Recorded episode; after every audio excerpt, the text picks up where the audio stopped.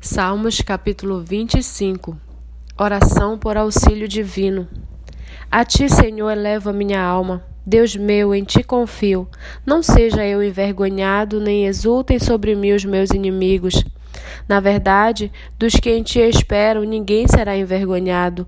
Envergonhados serão os que sem motivo procedem traiçoeiramente. Faze-me conhecer os teus caminhos, Senhor. Ensina-me as tuas veredas. Guia-me na tua verdade e ensina-me, pois tu és o Deus da minha salvação, em quem eu espero todo dia. Lembra-te, Senhor, das tuas misericórdias e das tuas bondades que são desde a eternidade. Não te lembres dos meus pecados da mocidade, nem das minhas transgressões. Lembra-te de mim segundo a tua misericórdia, por causa da tua bondade, ó Senhor. Bom e reto é o Senhor, por isso aponta o caminho aos pecadores. Guia os humildes na justiça e ensina os mansos o seu caminho. Todas as veredas do Senhor são misericórdia e verdade para os que guardam a sua aliança e os seus testemunhos. Por causa do teu nome, Senhor, perdoa a minha iniquidade que é grande. Aquele que teme o Senhor, ele o instruirá no caminho que deve escolher.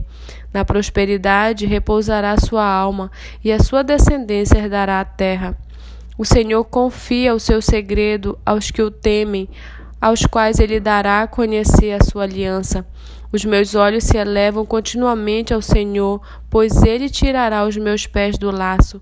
Volta-te para mim, tem compaixão, porque estou sozinho e aflito.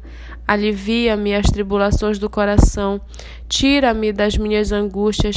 Considera as minhas aflições e o meu sofrimento e perdoa todos os meus pecados.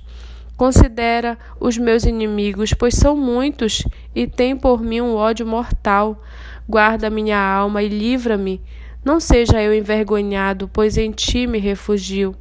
Que a sinceridade e a retidão me preservem, porque em ti espero.